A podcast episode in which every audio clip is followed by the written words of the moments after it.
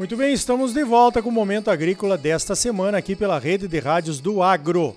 O patrocínio é do Sistema Famato Senar, Sistema Sindical Forte Agropecuária Próspera, Agropecuária Próspera Brasil Crescendo, Sistema Famato Senar e sindicatos rurais, fortalecendo nosso produtor através de uma representação de qualidade e engajada com as bases. Olha só, estamos todos apreensivos com a invasão da Ucrânia pela Rússia que certamente trará consequências econômicas para o mundo e também para o agro, é claro. Eu tive acesso a um relatório da Stonex que tratou dos prováveis impactos de uma guerra na Ucrânia sobre o petróleo, sobre os grãos e sobre os fertilizantes. Então, com a ajuda do meu filhão Rafael, que trabalha na Stonex em Campo Novo do Parecis, eu convidei dois analistas da empresa para falarmos sobre os prováveis impactos dessa invasão. Vamos começar pelos fertilizantes. Quem vai falar conosco é o Marcelo Bonifácio.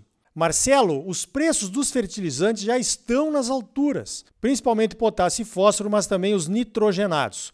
Como é que essa invasão russa na Ucrânia pode afetar esses preços? Bom dia. Bom dia.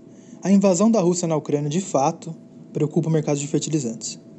Nesse momento, a comunidade internacional começa a ampliar sanções à Rússia e, embora não existam ainda medidas que impliquem diretamente no fornecimento desses fertilizantes russos, uma guerra em si já diminui muito qualquer negociação com os países envolvidos. O presidente dos Estados Unidos também anunciou, nesse dia 24, que vai limitar transações em dólar e até em outras moedas com empresas russas, e isso afeta diretamente novas compras de fertilizantes. A Rússia é uma das principais fornecedoras de ureia e é a terceira exportadora de fosfatados e potássio. A gente tem que lembrar também que desde novembro do ano passado, o governo russo anunciou limitação de exportações de nitrogenados e fosfatados por seis meses. Então a gente vem desde o ano passado com um balanço apertado de oferta e demanda e que vai se carregando para essa virada de 2022.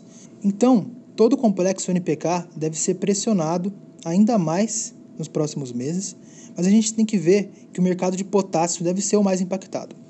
Desde 2021, a Bielorrússia também está enfrentando sanções econômicas dos Estados Unidos e da União Europeia, algo que colocou uma incerteza muito grande no fornecimento do cloreto de potássio para o mundo, especialmente agora nesse ano de 2022.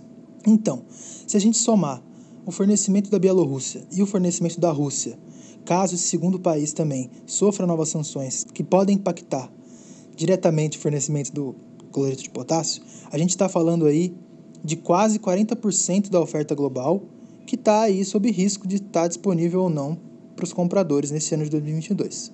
Então, a gente precisa entender que o mercado vai continuar volátil nos próximos dias e os preços futuros já reagiram hoje, como por exemplo a ureia subindo 40%. Então a gente precisa entender se de fato no mercado físico os preços vão reagir e se as sanções vão impactar diretamente o mercado de fertilizantes.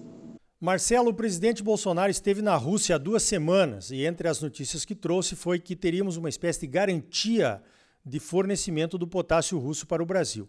Como é que fica isso com essa guerra? Essas sanções impostas à Rússia por conta da invasão podem afetar esse comércio bilateral com o Brasil? Podemos ter problemas de entregas de fertilizantes já na próxima safra de soja? Bom, como eu mencionei na primeira pergunta, uma guerra em si já dificulta muito novos negócios com a Rússia.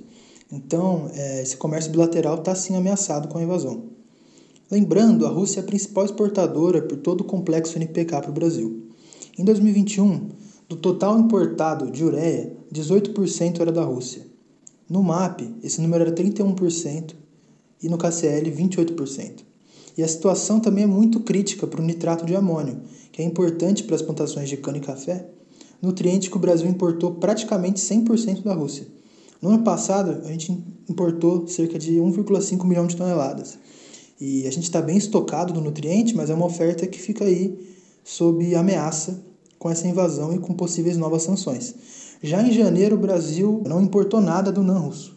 Então, o cenário para o fornecimento da soja aí para as plantações no segundo semestre de 2022 é muito incerto justamente por aquilo que eu também mencionei na primeira pergunta.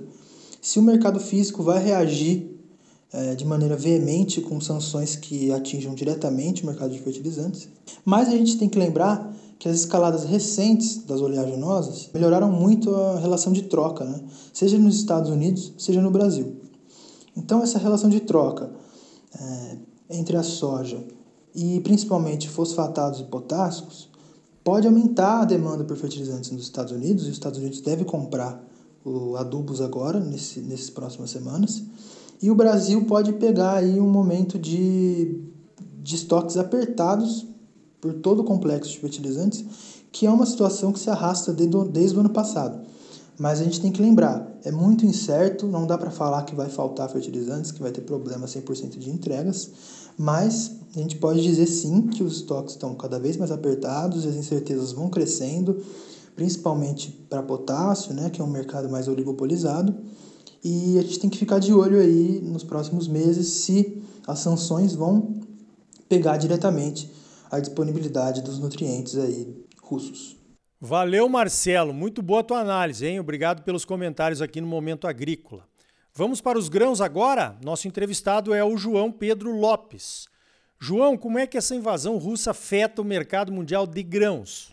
Bom, mais diretamente, a invasão russa impactaria os mercados de milho e trigo. É, segundo estimativas do USDA, Rússia e Ucrânia foram juntas responsáveis por mais de um quarto do total exportado de trigo na última safra, sendo que só a Rússia foi responsável por pouco mais de 19%. No caso do milho, é a Ucrânia que se destaca mais pela importância para o balanço global do cereal. É, o país foi o terceiro maior exportador na última safra, tendo sido responsável por 13,2% do total embarcado. Nesse sentido, um conflito poderia impactar o escoamento dos cereais e restringir sua disponibilidade no mercado internacional, dando ainda mais suporte aos preços dos grãos.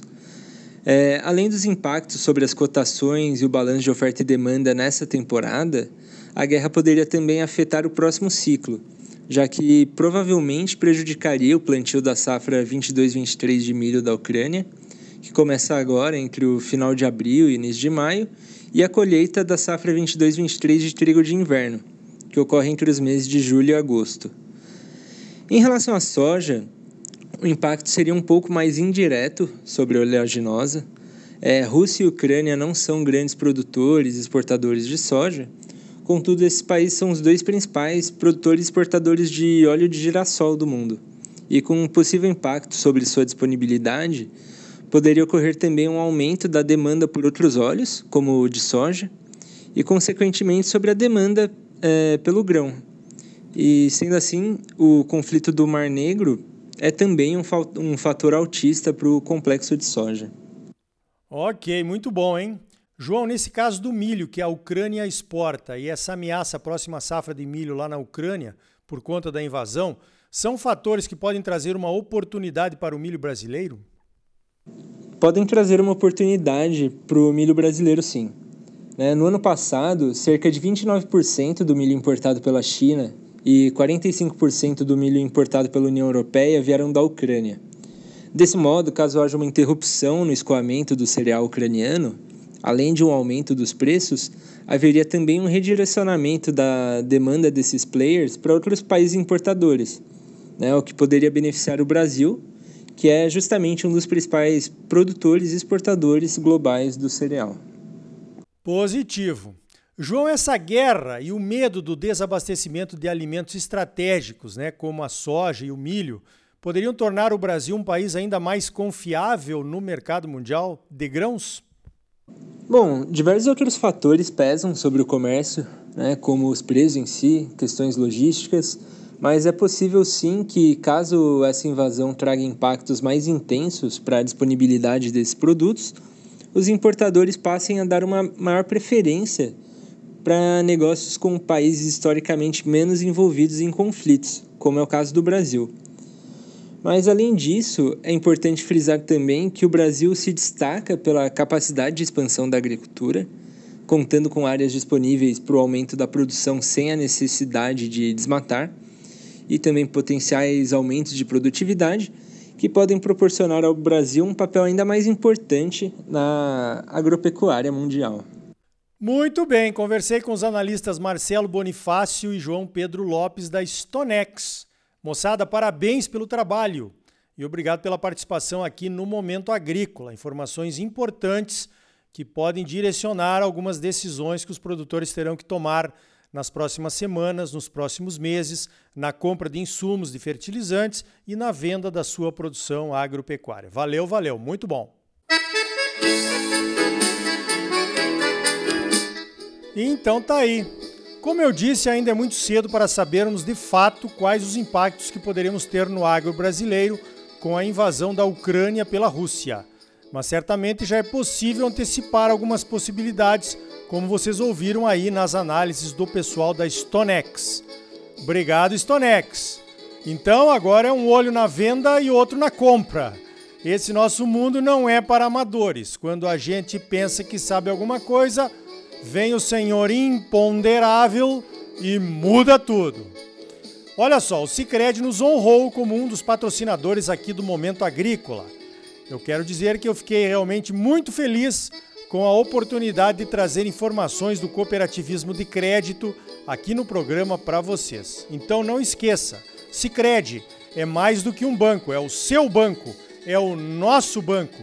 O Cicred é uma cooperativa de crédito e gente que coopera cresce. Então, associe-se ao Cicred e venha crescer conosco.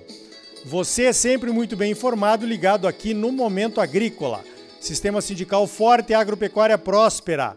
Sistema Famato Senar, trabalhando para aprimorar conhecimentos, melhorar vidas e garantir uma produção agropecuária mais sustentável e lucrativa para os produtores associados. E um Brasil melhor para todos nós. Por hoje vamos ficando por aqui. Então até a semana que vem com mais um Momento Agrícola Mato Grosso para você. Até lá!